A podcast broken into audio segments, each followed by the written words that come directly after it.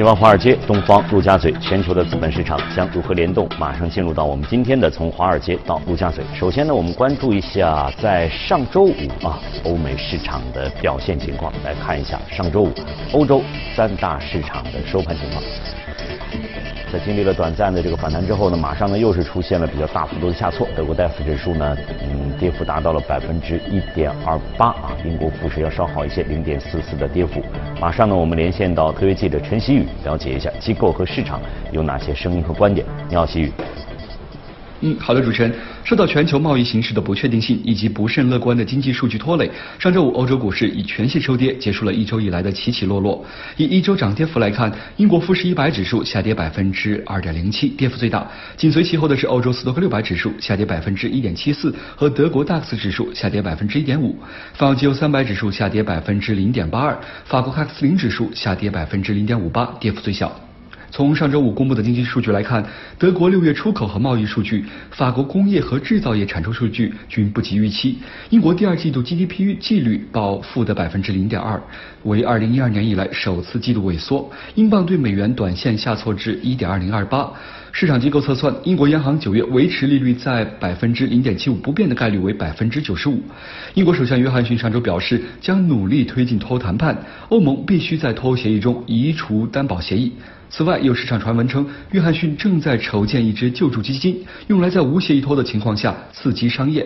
有分析认为，英国无协议脱的概率增加，但并非无法避免。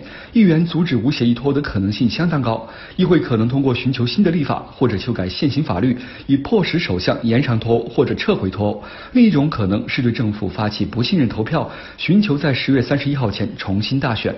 上周五，意大利政治危机继续发酵，执政联盟政党在议会提交了政府的不信任动议，市场对于意大利政治稳定的担忧加剧。意大利十年期国债收益率上涨二十七个基点，报百分之一点八一七，创二零一八年五月以来的最大单日涨幅。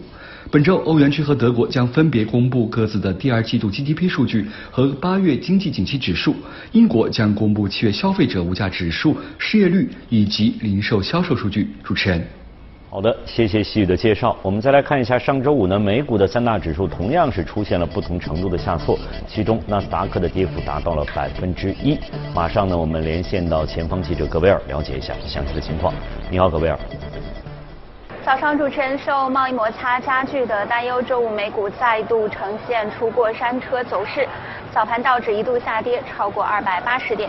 芯片类股领跌，美光科技盘中跌幅达到百分之二，新飞通和赛灵思的跌幅也分别达到百分之三和百分之四点七。企业财报方面，优步公布上市后首份财报不及市场预期，股价大幅承压，跌幅超过百分之六。上季度优步每股亏损四点七二美元，不及市场预测的三点一二美元。事实上，只有三家标普五百企业在二零一八年的全年亏损高于优步在二季度五十二亿美元的亏损。该公司营收三十一点七亿美元，但是百分之十四的增幅依然是创下了一个新低的记录，同时也不及华尔街预期的三十三亿美元的营收预测。公司 CEO 表示，二零一九年是优步加大投资的一年，到明后年亏损将会呈现显著的收窄。当被问到何时能够实现盈利的时候，CEO 表示，终有一天会有盈利的。财报数据显示，上市费用是令优步亏损扩大的原因之一。当然，这是一个一次性支出的费用。同时呢，该公司在拉美地区面临竞争加剧，该地区的营收大跌百分之二十四。其三，虽然在美国市场网约车的竞争态势渐趋平稳，主要是优步和 Lyft 两家独大的局面，但是优步另外一个营收增长点外送业务行业突然是涌入了大量的风投资金，令其盈利前景呈现更为扑朔迷离的状况。主持人。好，谢谢葛威尔的介绍。那在了解了上周五整个的欧美市场情况之后呢，马上进入到我们今天的全球关注。我们和秦毅一起来了解，来回顾一下上周的整个的这个资本市场的情况。通过刚才的我们的前方的记者的介绍，以及上周五整个市场的表现，给我们感觉又是一个动荡的一周过去了。但是对于这一周，您怎么来评价它？应该说整整个市场的话，它处于一种防守的状态。嗯。呃，如果看标普五百的话。呃，周一的话，它下跌了超过百分之三，然后呢，后面周二、周三都有一个拉升，到了周五的话又有所回调，然后从板块上面的话，一些涨幅大的话，像一些工程建设啊，或者医药一些 ETF 啊，或者说黄金啊，啊，那这基本的话显示是一个防守。如果从货币方面的话，也也是资金的话是流向一些防守货币，像瑞士法郎啊，包括像一些日元啊。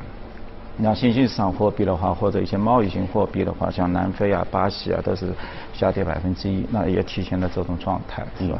那么从商品而言的话，也是基本上就是黄金啊。或者是白银啊，还有工业金属的话，可能镍涨幅比较大，是吧？有超过一个百分之七啊。其他一些像农产品的话，像大豆啊，也也有所反弹，是吧？那基本上的话，还是市场处在一个比较一个防守的这么一个状态，是吧？嗯因为。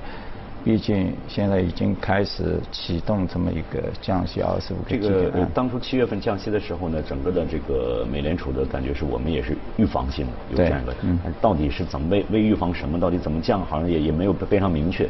但是通过这这一周的这个表现，应该说它确实是在预防了，应该确实出现了一些一些可能隐藏的一些问题在这。对，嗯嗯。因为包括你看，像那个创总统的话，他也跳出来说。他觉得最好的降息的话要达到一个点，嗯嗯，这是一个比较大的，因为从我们的这个股票的一个风险溢价的这个角度，因为你现在市盈率的倒数减去你这个十年期的国债，就是无无风险利率，那你得出这个值的话，其他不变。如果你把这个无风险利率能够降低，那以以前的话我们测算在二点五左右是吧？二点四，那现在的话到周五的话已经是一点七五了。嗯，如果再降的话，可能这个风险值还要低。那么如果降下一个点的话，那相当于在风险溢价不变的情况下，你这个市盈率的话可以提升在百分之十七到百分之二十之间。嗯，啊，这当然你的 earning 也不能被变化。那么对于整个标普是二十五万亿市值的话，仅降低一个基点，整个一个标普的市值可以增加将近五万亿美金左右。当然我们现在看到市场的话没有。完完全往这方面去走，是吧？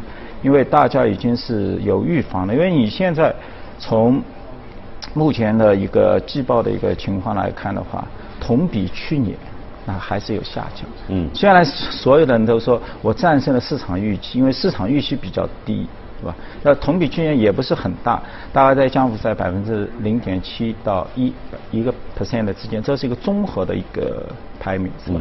但如果到了下半年情况没有所大家所期待的啊，就是说能够有一个恢复正常或者百分之三到四的话，如果继续处在下跌的话，那么你市场要平衡在现在的这个两千八百点的话，那必须要有这个美联储的这个风险利率。所以这也是他总统为什么不不断的说你要给我 push，你要给我这个利息继续要幅度要加大。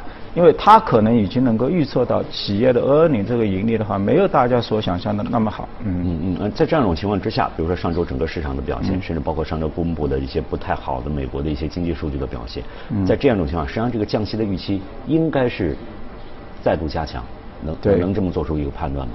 呃，应该是我觉得就是目前，呃，在这个贸易这个纠纷的一个情况下的话，如果。它需要保持这个股票，包括它的一个讯选，保持这个股票的一个强劲状态的话，必须要有这样的一个降息这样一个恶例，整个降低这个无风险的一个利率，提升相对来说一个股股票的一个溢价风险的这个溢价的这个水平，所以大家应该是期待有这么一个降息幅度，而且从一些数据看，是吧？虽然它现在的就业数据很好，是吧？包括失业率啊，包括整体的一个最佳年龄的一个劳动的一个参与度啊，都保持在一个高位。但是我们看到它的一个整个一个社会总的工作小时数的一个增幅的话，它现在已经有所下滑。现在增速的话，只有达到一个点。总的工作小时对所有所有的一个，就因为这个就代表未来的企业的一个投入。因为你固定产投入、设备投入的话，你一定要反映在工人这这小时工资数的话，要有保持一个健康的一个增幅。那这个增幅的话，我们如果从 trend 上来看的话，它处在一个从增速从一个高位往下滑的一个位置。如果你再拉长看它过去二十几年的话，我们看到在九零年代，包括在二零零一年，就是互联网泡沫的时候，包括到了二零零八零九年的一个金融危机的话，这一个值还是蛮有参考意义的。那它基本上是从变化在零点五到一个点左右，一旦这个危机一出现的话，它可以迅速下滑到跌百分之九到百分之十之间的这么一个值。那目前的话，这一个值处在的一个位置的话，就是百分之一的这么一个增速。那趋势的话还是往下去。如果大家都市场普遍预期到的话，是一个后周期的话，那么这样的一个值。那么包括像跟这个私人的一个投资，因为这两个指标，工资、工作小时数跟私人投资，这是完全是一个正相关的一个数字。那么两者之间的话相互牵引，啊，因为从我们现在看到的现在一个季报的一个情况的话，就是现在的一个经济的一个火车头，就大型的这些互联网公司，苹果、脸书啊这些大型大型的公，包括谷歌啊什么。那么他们在资本支出的一个增速上面的话，明显都是低于市场预期的。嗯。所以他们 earning 非常好，是吧？因为收入在增长，但是它用于这些资本开支的一个增速都已经在全数的一个下滑的一个状这么一个状态。嗯。那么最终的话，我觉得都会反映到我们未来的包括私人这个投资啊，包括小公司出这些数字。所以这也是解释为什么说。现任的他的一个政府，他希望能够出现这么一个降息。是另外的话，就是他现在整个一个企业的债务，呃，一个国家的一个债务的话，负债的话已经达到二十多万亿美金。嗯。而且它的付息成本，在整个美国财政部的付息成本大概在两点五八、两点六左右。如果在这个基点上能够再发出便宜的这个债券，嗯，那么这是进一步。就是说能够降低它的一个付息，因为现在已经将近五千多亿了，整个军费八千多亿的话，它光这个利息成本就要五千多亿美金了，一个点的话就是两千两百亿美金，嗯嗯嗯，这是一个很大的一个数字，而且还能带它把它带来这个股票股票市值的增加，当然它的一个 risk，它的一个溢价的话，就是对于其他 hold 的现金的人而言，这一块稳定的收入。一定是处在一个下下降的一个状态，因为我们去看啊，从零七年到现在，是股票是在涨，但是整个一个股票的共同基金，包括 ETF 基金，它呈现的是一个资金的一个流出状况，就是在大家做股票的，反而资金是流出了六千多亿美金，钱到哪里去了？全全部是到债券基金去了。嗯。全球的这些债券的公募基金，包括 ETF 的这些债券基金，总共资金流入了一点六万亿美金。所以十年而来，我们看到股票是在上涨，但是更多的钱其实全部是到了债券，是吧？大家都在追逐这一个问题，这也是看到了整体的这是大家过去几年整个的预期开始开始这个风险。就这个是十年一直不变的这么一个趋势，大量的都是往债券去追逐这些稳定的收益。这也是我们看到，包括十年期能够一直到。接近包括企业债也好，是吧？那就能够降到如此低的一点七七几这么一个嗯啊水平，是吧？呃，我看到一个有趣的现象，也就是说，其实我们现在去看今年啊，一些交易所股价都是在上涨。昨天我看，包括像芝加哥商业交易所，包括像洲际交易所，股票都是创了新高的。嗯嗯。一个七百亿市值，一个五百亿，加起来一千三百亿。但是做一些资产管理公司，包括贝莱德也好，包括谨慎基金也好，这些包括富兰克林啊，这些美国大型的公就是公公募基金的这些股票的话，都处在一个下跌的。这也是反映出了目前的这样一个市市场，就是说这反映了什么？因为交易所它是交易现货产品跟一个衍生产品的。那么我想，我想就是说。当然，资产管理公司包括基金也好，目前的趋势大家都知道很困难。为什么？它主要处在虽然资金还在流入，像贝莱德现在已经创出六万亿了，但是它整体的，就是说一个费率在下降。但交易所股票不断上涨的话，我觉得后面也透露出一个信息，就是我们现在能够看到全球的这一个，虽然大家觉得有一定的风险。但是波动率的一些衍生产品，目前波动率指数像 C C 美国的这个 VIX 这些指数啊，基本上都还在十六十六到十七左右的水平，最低十二三平均。那么这一值如果放到过去十年的一个 average 平均的话，都应该在二十五到三十。所以的话，市场会有一个预期，OK，那么未来很可能这个波动率会大幅的一个上升，那么会造成对市场对这些衍生品的这些金融衍生品的交易会更加的一个火爆，嗯，所以打一个提前量，虽然 这些资管公司股价是，那么这些交易所的，这也是把这个。这个整个的预期是做出了一个提前的预知出来。对，如果你市场下跌，对于这些交易所而言，它影响不大，因为你可以做空，你有大量的衍生。这个我我只要交易有交易，我就我就有我就能赚钱，对，是吧？所以这个其实也就我意思的话，就是另外一个试点，我们从一些交易所、一些衍生品交易所的一些呃动态去看看待目前的，包括现在可能是大家更嗯更更开始期盼到底是九月份还是十月份。这个美联储再次有一个降息的这样一个动作出现，嗯，到这个时候到底是出现二十五个基点还是五十基点？可能在这个是大家更多的一个预期，在这里做做出一个对，因为它的 PCE、CPI 都处在一个比较低，也没有看到一个呃 inflation。如果在这个时候的话，包括他自己有一个总统竞选的话，因为刚刚也说到了降息，立马就是能够提高它的一个股票的一个市盈率。在相同的这个股票的一个风险溢价水平上啊，那对它好处还是比较大的。好，那有关全球市场的一个相关的情况呢，我们先回顾到这里，马上呢进入到今天的美股放大镜。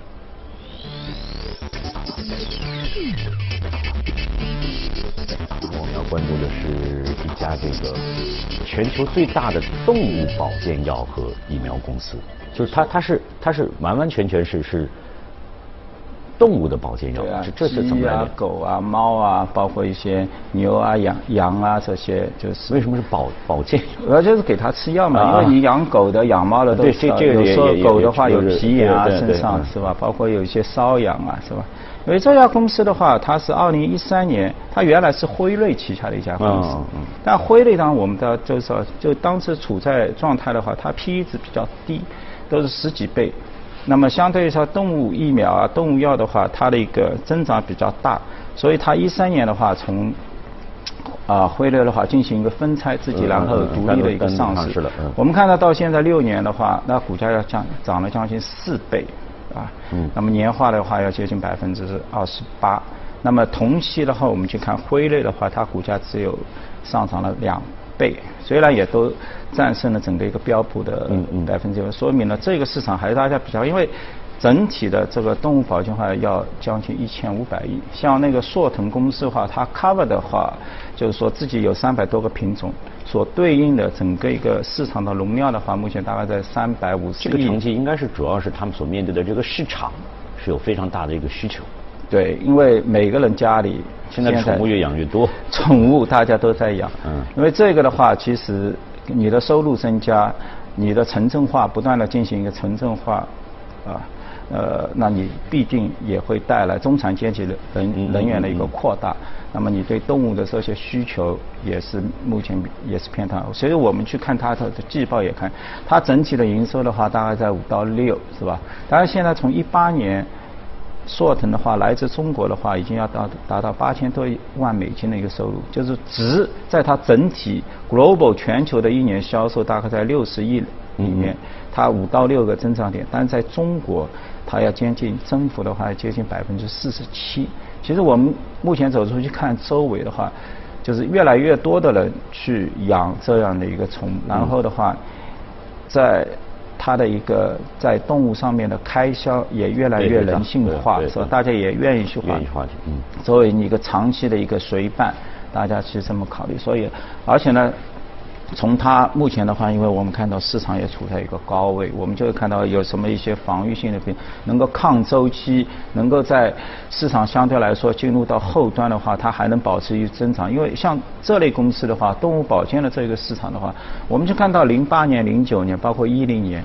零八零九金融危机的时候，都在企业营收都有百分之八九十左右降幅的时候，像这公司的话，它营收还能保持百分之三，整个一个市场百分之三，最危机的时候还有百分之五，那紧跟着包括到二零一零年的话，市场恢复的时候，它也有百分之十，就是说市场恢复增长，它有一个不错的增长，市场下跌，整体在下跌，它也能够抗着，有百分之三到五的一个增长。所以，像目前的话，整体市场给到它的估值的话也比较高，而且现在公司也赚钱。你看它的一个季报的话，季度收入十五亿啊，来自美国本土七亿多，还还有一个。自己也是一个非常多元化的一个海外公司，海外收收入已经来自将近百分之五十。它整个是个是全球布局的这样一个一个状态。布局，然后呢，这类药的话，它毛利率也比较高。我们都知道，你制药公司如果去用于人身上的话，这个可能要要你要做前期的临床，前期一期、二期、三期临床，那么到动物上面的话，毕竟不需要那么繁琐，是吧？所以，但是呢。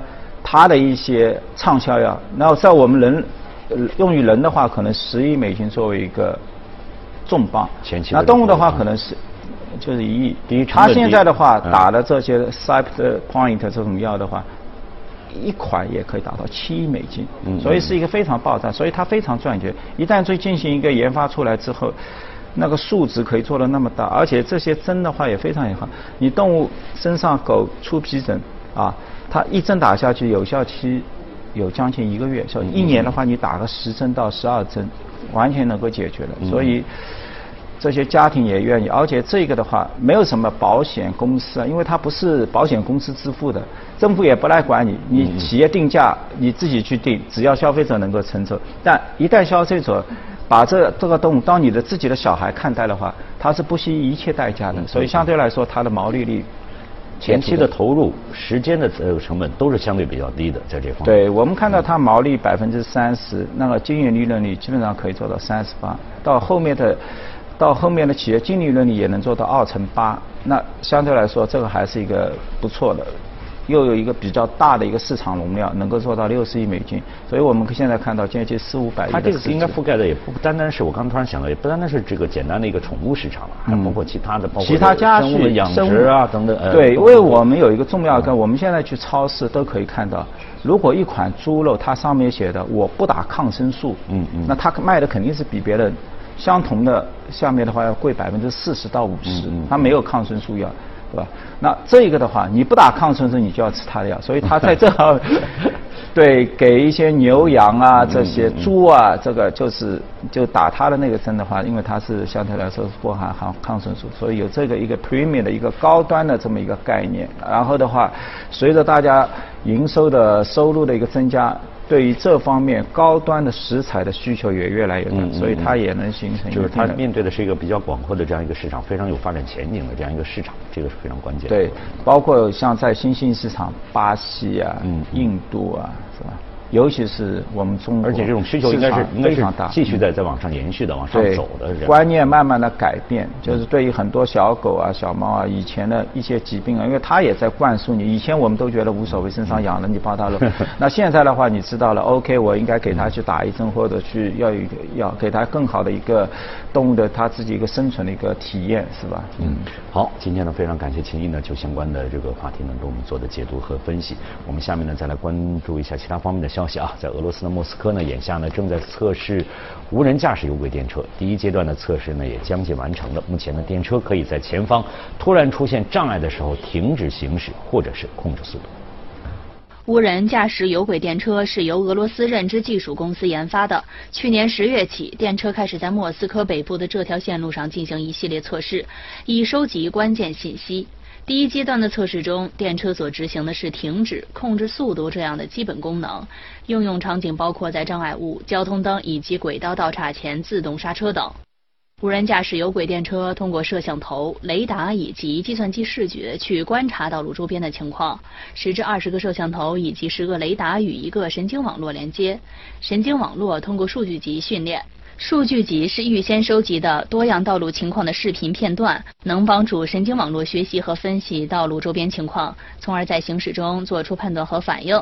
测试中，神经网络一开始无法在天冷的时候识别路上的汽车，因为汽车尾气会形成一团烟雾。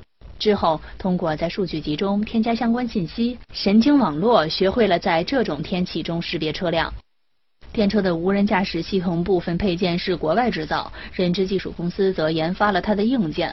目前第一阶段测试即将完成，研发人员发现和修复了很多小故障，目的是确保系统在运行基本功能时不出差错。莫斯科有轨电车历史可以追溯到1899年，如今这里的轨道里程为417公里，在城市交通运输中扮演着重要角色。未来无人驾驶有轨电车投入实际应用。